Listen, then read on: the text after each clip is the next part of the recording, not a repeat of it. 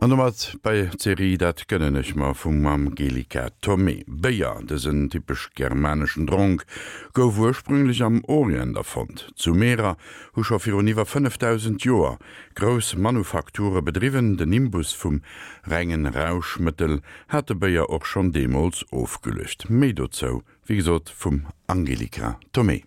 Hopfen und Malz, Gott erhalts. So prostet man sich in Bayern zu, mit dem Maßkrug in der Hand auf der Bierbank im Biergarten. Das ist bayerische Lebensart. Jedenfalls stellen sich die vielen Touristen das so vor, die alljährlich von weit her anreisen, um in München das größte Volksfest der Welt zu feiern, bei dem sich alles nur um eins dreht Bier.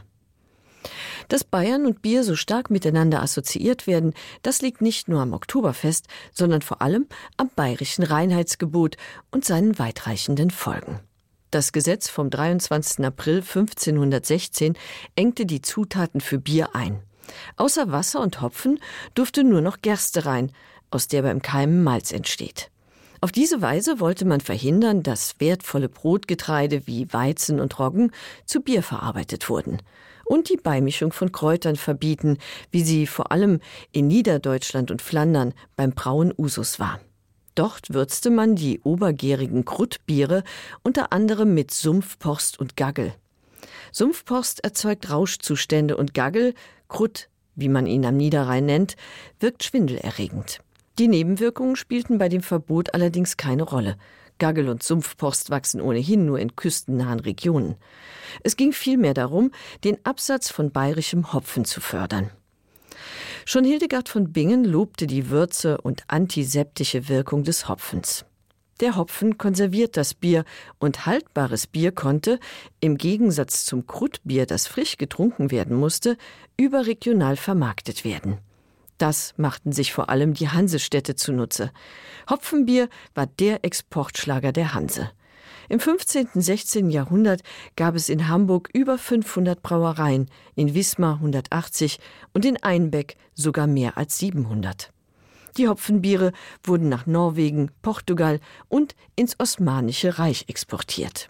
Und natürlich auch nach Bayern, wo das Einböcksche verbal zum Bockbier mutierte. Das Reinheitsgebot trug dazu bei, dass bayerisches Bier überhaupt erst konkurrenzfähig wurde. Das Gesetz legte unter anderem auch die Brautzeit fest, von Ende September bis Mitte April. Denn die Bayern hatten ein neues Verfahren entwickelt, das sogenannte untergärige Brauverfahren, das nur bei Temperaturen unter 9 Grad möglich ist und bei dem das Bier in Eiskellern zu Lagerbier heranreift. Landschaftlich gesehen war der Süden eigentlich traditionell ein Weinland und der Norden Bierland. Doch in der frühen Neuzeit avancierte Bier zum Volksgetränk Nummer eins. Denn der Weinanbau nördlich der Alpen war durch den Klimawandel im späten Mittelalter drastisch zurückgegangen. Bier nahm einen festen Platz im Alltag ein, als nahrhaftes Getränk und als Bestandteil der morgendlichen Biersuppe, einem warmen Mischmasch aus Bier, Brot und Eiern, gewürzt mit Zucker oder Salz. Brot und Bier, das aßen bereits die alten Ägypter zum Frühstück. Seit 3000 vor Christus wurde am Nil und im Zweistromland Mesopotamien aus Brot Bier gebraut. Dafür wurde das Brot zerbröselt, gewässert und mit Dattelsaft vermischt. Sobald die Gärung einsetzte, wurde die Flüssigkeit in Krüge abgefüllt. Bier wurde privat hergestellt, aber auch schon in großen Betrieben und staatlichen Brauereien, unter anderem für den Export. In Mesopotamien gab es bereits Qualitätsstandards und der Ausschank war gesetzlich geregelt.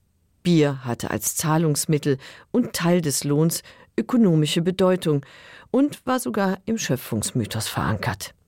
Der Halbgott Endiku soll durch den Genuss von Bier zum Menschen geworden sein. Die Ägypter verehrten Osiris als Erfinder des Biers. Da Bier ein fester Bestandteil der Nahrung war, galt es nicht als Rauschmittel, sondern als Alltagsgetränk. Doch bei religiösen Festen war der Rausch Teil des Kultes und man trank bis zur heiligen Bewusstlosigkeit. In der griechisch-römischen Antike spielte Bier weder bei kultischen Handlungen noch in der Mythologie eine Rolle. Die Griechen kannten Bier zwar, aber es wurde nur als Heilmittel gegen Husten und Würmer angewandt. Auch die Römer hielten nicht viel von dem bockstinkenden Keltentrank. Bei den Germanen hingegen hatte Bier eine hohe kultische und soziale Bedeutung. Die Frauen stellten in Hausbrauereien Hafer und Gerstenbier her, das mit Honig und Eichenrinde aromatisiert wurde. Bier war kein Alltags, sondern ein Festtagsgetränk und wurde unter anderem zu den Gelagen serviert, auf denen die waffentragenden Männer wichtige Beschlüsse fassten. Diese Trinkgelage uferten regelmäßig aus, gewalttätige Auseinandersetzungen waren an der Tagesordnung. Die christlichen Missionare prangerten die Trunksucht an und erklärten sie zur Todsünde. Doch bei den Germanen war im wahrsten Sinne des Wortes Hopfen und Malz verloren. Schließlich akzeptierte die Kirche den heidnischen Trank. Und nicht nur das, die Mönche brauten schon bald ihr eigenes Bier. Nachdem die Feudalherren die Brau- und Schankrechte offiziell an Kirchen und Klöster verliehen hatten, avancierte Bier im Kloster zum alltäglichen Getränk. Fünf Maß Bier standen einem Mönch täglich zu, auch in der Fastenzeit, denn, Zitat, Flüssiges bricht das Fasten nicht. Die Klosterbrauereien stellten Bier nicht nur zur eigenen Versorgung her, sondern schenkten das flüssige Brot auch an Pilger und Arme aus. Die Feudalherren förderten das Bierbrauen aus gesundheitlichen und ökonomischen Gründen. Das Trinkwasser war häufig verunreinigt und die Biersteuer brachte Geld in die Kassen. Vor allem in den aufstrebenden Städten, die nun ebenfalls das Braurecht erhielten. Bier wurde in städtischen Brauereien produziert, aber auch weiterhin von Hausfrauen in Verbindung mit dem Backen. Das Braurecht war fest an einzelne Häuser gebunden, die mit grünen Grenzen auf den Ausschank aufmerksam machten. Aufgrund der schlechten Wasserqualität stieg die Nachfrage nach Bier kontinuierlich. Bier wird zum Alltagsgetränk, ob Erwachsene oder Kinder, zum Frühstück oder bei der Arbeit. Bier ist ein wichtiger Nährstofflieferant, aber auch ein Rauschmittel. An den unzähligen Feiertagen wird munter um die Wette gebechert. Die Trunksucht und die Trinksitten geraten im 16. Jahrhundert zunehmend in die Kritik. Um dem Wetttrinken den Garaus zu machen, wird mancherorts sogar das Zutrinken verboten. Auch Luther wettert gegen den Saufteufel. Doch der Reformator war keineswegs ein Abstinenzler. Seine Frau braute zu Hause und die Hochzeit der beiden wurde mit teurem Einbäckchen Bier begossen.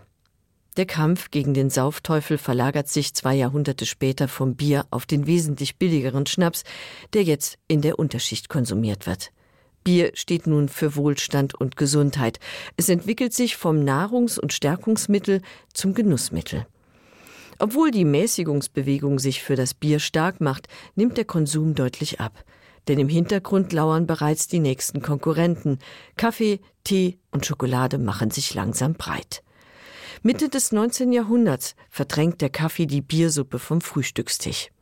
Vor allem Frauen konsumieren nun Heißgetränke. Was bleibt ihnen noch anders übrig? Alkohol ist für Frauen und Kinder inzwischen tabu. Selber Bier zu brauen macht immer weniger Sinn. Schließlich gibt es Wirtshäuser und Brauereien, in denen man frisch gezapftes Bier kaufen und in der Maßkanne nach Hause tragen kann. Im Laufe des 19. Jahrhunderts sinkt die Zahl der Hausbrauereien und Großbrauereien lösen die kleinen städtischen Brauereien ab. Mit neuen Techniken erobern sie den Markt. Nach der Erfindung der Kühlanlage übernehmen die großen Brauereien die bayerische untergärige Braumethode aber es hapert immer noch mit dem Vertrieb. Die Versuche, das Bier in Flaschen abzufüllen, scheitern an der Kohlensäure. Erst die Bügelflasche mit Porzellanzapfen und Gummiring, die um 1875 erfunden wird, ersetzt erfolgreich die Maßkanne. 1873 wurden die mittelalterlichen Brauprivilegien abgeschafft, die an einzelne Häuser gebunden waren, und ab 1906 gilt das bayerische Reinheitsgebot deutschlandweit. Der lauschige bayerische Biergarten mit seinen riesigen Kastanienbäumen, die im Sommer den Eiskeller vor Sonne schützen, wird bis nach Berlin kopiert. Das Biergartenschild ersetzt den grünen Kranz und das Münchner Oktoberfest feiert 1910 sein hundertjähriges Bestehen. Aber so harmonisch wie das klingt, lief das Ganze nicht ab. Humpenstemmende Burschenschaftler halten beim Stammtisch Biergericht ab, bevor sie zum Säbel greifen, wenn die Brauereien den Bierpreis erhöhen, zetteln aufgebrachte Biertrinker regelmäßig Bierkrawalle und Boykotte an, nicht nur in Bayern, wo das Bier immer noch als Nahrungsmittel gilt. Das bürgerlich respektable Bier entwickelt sich nun zum Arbeitergetränk und der Kneipenbesuch zur Arbeitertradition. Das Versammlungsverbot zur Zeit der Sozialistengesetze ließ den Arbeitern keine andere Wahl. Die Kneipe war der einzige Ort, an dem sie ungestraft zusammenkommen konnten. Der Bierkonsum ist im 20. Jahrhundert relativ konstant geblieben, doch die Bierlandschaft hat sich stark verändert. Durch Fusionen entstanden riesige internationale Konzerne. Die Angebotspalette hat sich jedoch erweitert, unter anderem durch den EU-weiten Handel mit den verschiedensten Biersorten. Mit der Öffnung der Märkte schrumpfte das deutsche Reinheitsgebot von einem Gesetz zu einem Gütesiegel. Seit 1998 dürfen auch deutsche Brauer Zusatzstoffe ins Bier mischen, sofern sie alle Inhaltsstoffe angeben. Trotzdem hat Bier an Renommee gewonnen, vor allem bei den jungen Verbrauchern, die nach Alternativen zum 0815 Bier suchen. In den vergangenen Jahren sind überall in Europa kleine Mikrobrauereien entstanden, in denen nach hauseigenen Rezepten Kraftbier hergestellt wird. Selbst im traditionellen Weinland Frankreich Ein Ende des Trends ist noch nicht abzusehen. An dat war d'Angelika Tomé mat hireer Serie dat gënnennech ma haut geiwwer den Beier.